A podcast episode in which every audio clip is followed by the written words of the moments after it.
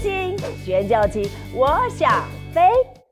今天黄老师为牧者跟弟兄姐妹准备了非常精彩的内容，老师特别为大家请到了陈维文牧师，大家拍手欢迎。维文牧师，我们今天要聊聊哈，基督徒的父母如何成全孩子去宣教，这是一个很重要的议题，对不对？但是在这个之前呢，大家一定很好奇，您当初怎么去的？这个当然故事很长很长很长啊、我们那个时候在走上宣教这个路的时候，其实是我们结束牧会的啊、一段的时间。那其实，在我们在北加州牧会的时候，其实是一个很好的学习。那对啊、弟兄姐妹也也很爱我们。那我们是很年轻的传道人。长话短说的话，我会说，呃，最后一年的时候，我在讲台开始讲了很多有关永恒、有关财宝、有关天堂的哇信息，但是这些听起来都跟宣教其实没有太大的连结。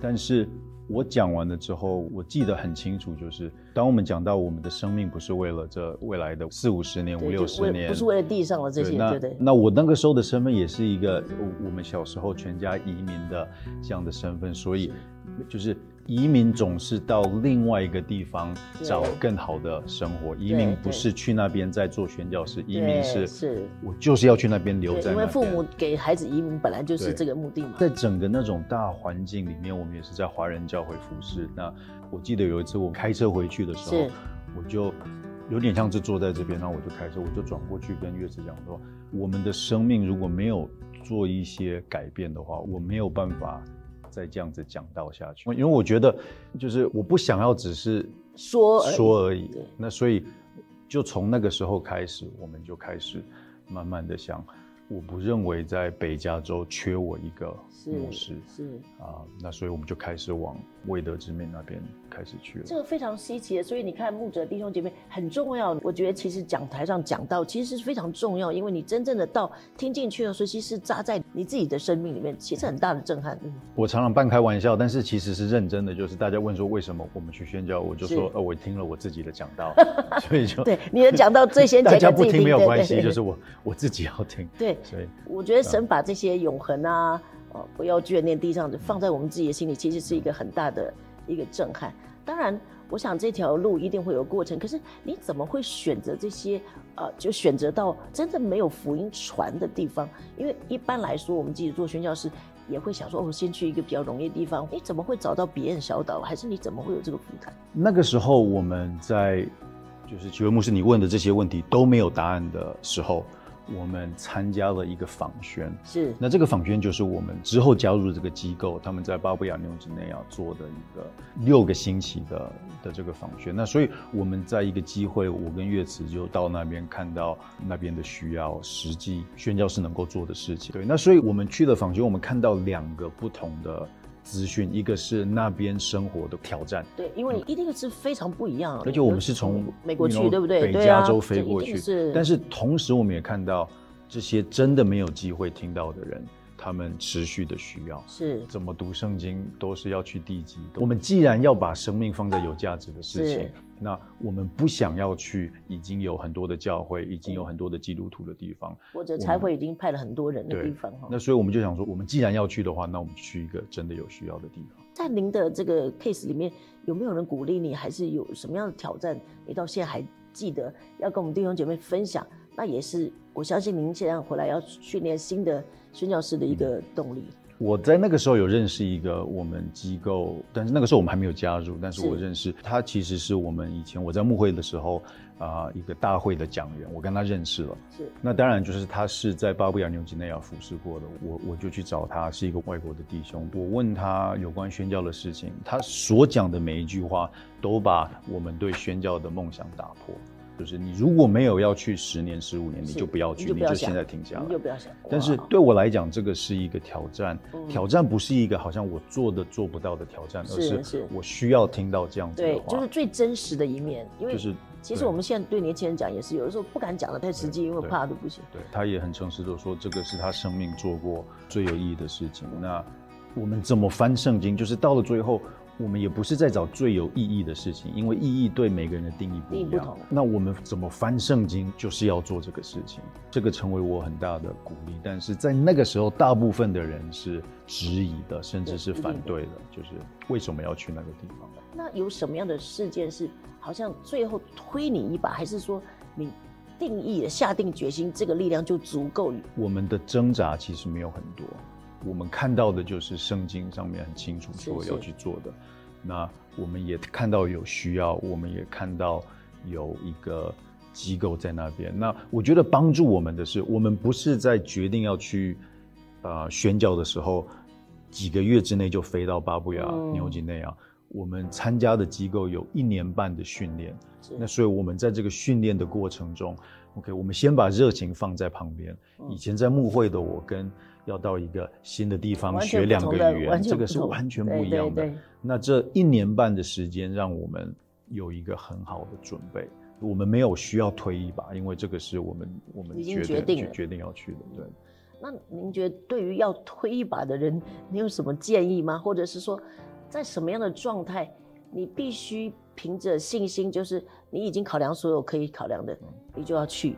我觉得在行前就是出去的时候，有的时候我们需要有人推一把，是是，那有的时候我们也需要有人拉一把。我前一阵子写了一篇文章，我说为了完成大使命，请你不要去宣教。什么样的处境应该怎么做？我只会说，就是这条路不应该自己走是是，啊、你要跟教会走，你的生命必须要要被检验。那那当然，那个时候有很多的声音说不要去，不要去。我们也不能够说你们都不要来管我们，就是我们自己走这条路。对对对，啊，这个不是我们家的自己的决定，我们是跟着教会回应大使命。所以我会说，只要有你的生命是一个能够被检验、能够大家与你同行的生命，那这样子就会好好的走出去了。其实刚刚维恩牧师说了很重要，就是生命要检验。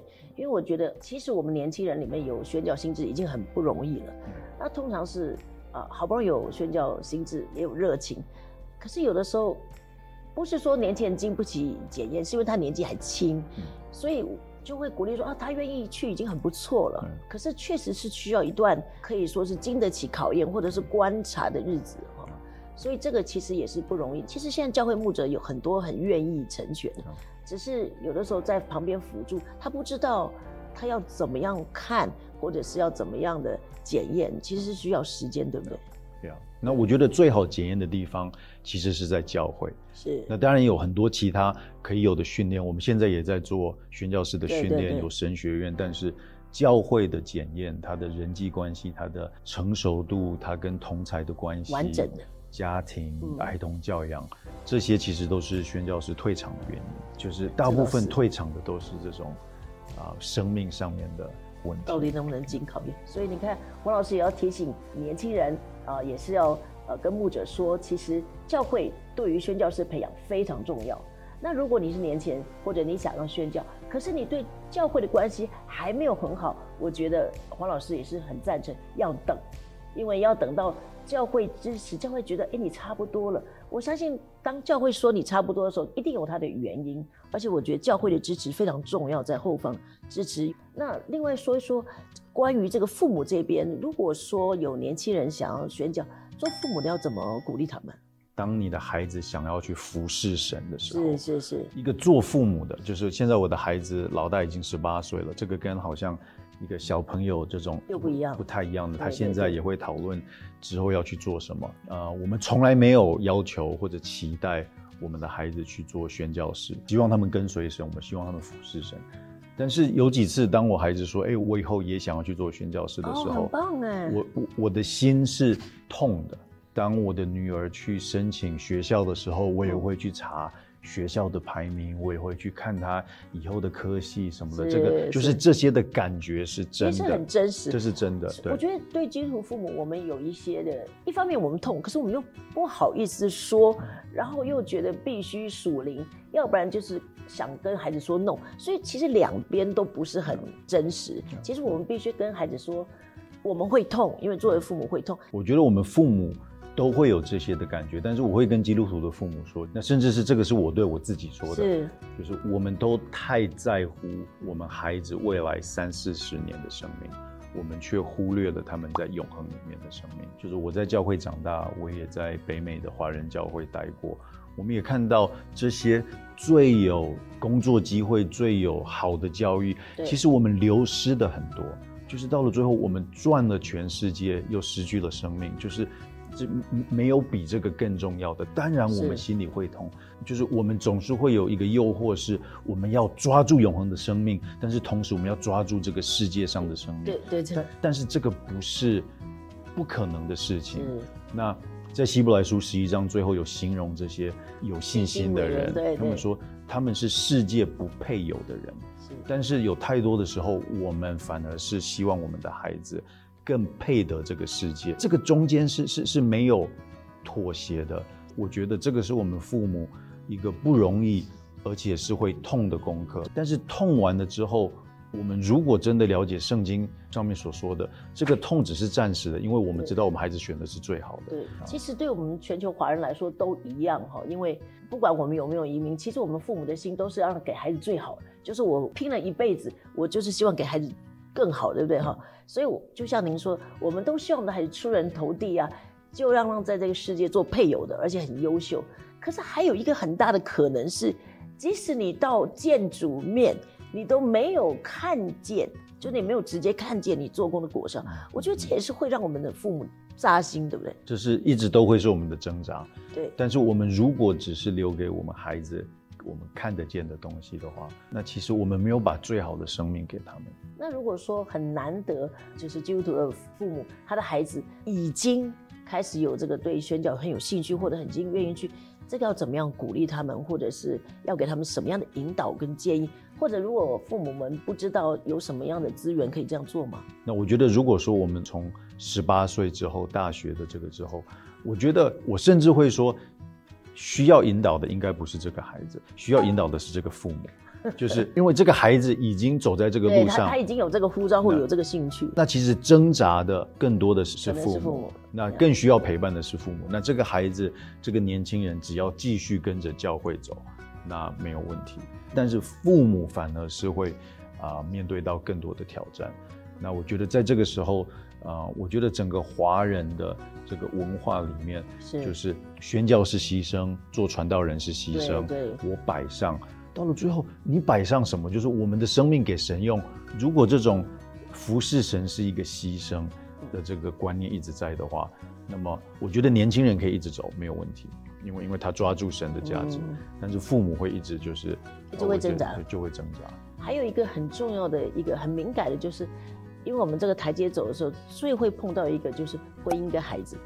那当孩子小的时候，因为关心或者因为什么，孩子如果刚出生，大概是从出生到三岁这段距离，我们如果家里有这样的孩子，呃，大部分就会顺理成章讲说，你等小孩大一点。我那时候带孩子去，呃，我老大四岁半，因为我老大老二差六岁，那时候老二还没有生，所以也是一样，听他说小孩大一点。可是，在这个零岁到三岁最关键的时刻，你有什么建议啊？我觉得我们一定可以讨论什么时候比较适合。对对。但是一个，我觉得我们先要对付一个迷思，就是这个迷思是神会替我们准备一个什么东西都准备好的，你的孩子也吵着要去宣教，大家已经全世界在鼓励你，就是最美的时间点。我觉得这个迷思。